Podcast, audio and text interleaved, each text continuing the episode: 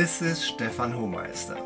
Welcome to the Lightwolf podcast Leading with Limits. How you set direction.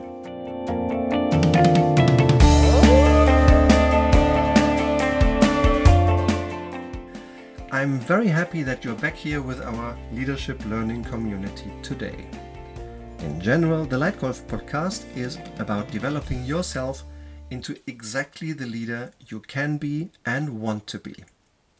Today's edition, in particular, is all about how you get out of obscurity and unclarity and give yourself and others clear direction by leading with boundaries. Saying yes to a proposal is simple and easy for many people. But as a lead wolf, you have to make decisions and, more and more importantly and more frequently, help others make good decisions. And good decisions should not be in perhaps mode, but there should be clear yes or no. And in my experience, while employees may like to receive an approval for their proposal frequently, maybe ideally all the time, they do not always expect to get a yes. But in my experience and in my conviction, they do have a right from you and us as leaders to receive a clear decision, a clear direction, and a clear reason why the decision is taken the way it is. And in that context, a clearly articulated and well argued no is often much better than postponing a decision. Boundaries don't harm and they don't hurt. On the contrary, they do help. So, here are my three best tips for you on how to lead well using clear boundaries. Tip number one clarify freedoms and limits. In your day to day management, expectations of superiors and employees may seem clear, but in fact, one of my most mm, my strongest lessons learned in leading people is that while we may assume that mutual expectations are clear, they often are not, and sometimes not at all. Therefore, it is important to clarify mutual expectations. And I've made it a habit, particularly with new members in my team, to have an expectation conversation right at the beginning of every new working relationship. And one thing that my people in the team perceived as particularly helpful was right up front to articulate look, welcome to the team. Now I've just heard all the things that you will bring to the party. I understand who you are, where you come from, where you want to go, what your strengths and development opportunities are. I'm also clear on what you want from me, what you need from me as your direct line, manager. Now, here are a couple of things I'd like to share with you, and one of them is on your freedom on your freedom to decide things on your own. In the beginning, I'd like to closely cooperate with you, and over time, gladly I'll give you more and more freedom as I start to understand the way you operate. So, I shared with people here are the things you can decide on your own from day one without even informing me. Just take your decisions.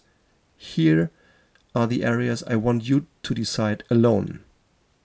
Then, here are a couple of things where I'd like you to decide, but I'd prefer to be informed. And three, here are a few areas where I'd like you to please coordinate and align your decision with me before you implement it. This clear alignment on freedoms and boundaries was perceived as particularly helpful by all people with whom I had these conversations. So, my tip number one for leading with boundaries and how to set direction is clarify freedoms and limits. Tip number two courage to say a clear no. I once had the pleasure to work with the Apple team and also have a day live with Steve Jobs and work with him directly. And there were two things that particularly impressed me about Steve Jobs and his success. And that was his visionary power and his enormous focus. When my team was responsible for launching the iPhone into the first market outside the United States in 2007, he twice postponed our planned launch date. He told us a clear no, which at the time annoyed us a bit, but his consistent no was right, because technically there were still a few things that were not quite ready yet. And you may have heard a quote from him saying, We at Apple are as proud of what we don't do as we are of what we do.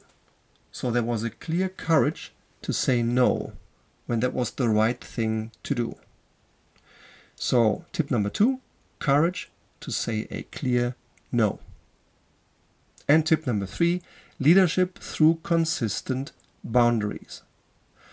Only those who set limits make direction possible.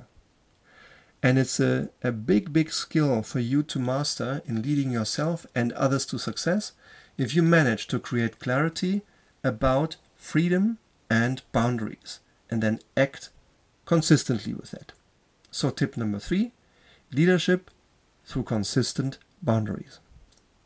Summarized, my three best tips for effective leadership with limits 1. Clarify freedom and limits.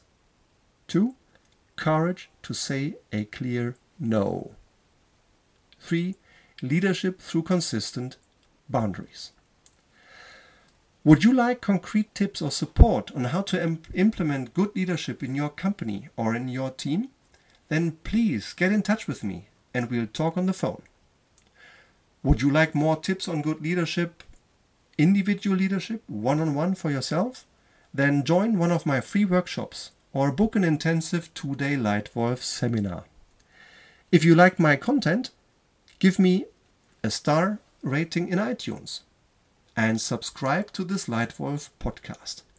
New episodes appear here each and every week. It was my pleasure to have you with me today. Thank you very much for your time and attention. Your Lightwolf Stefan.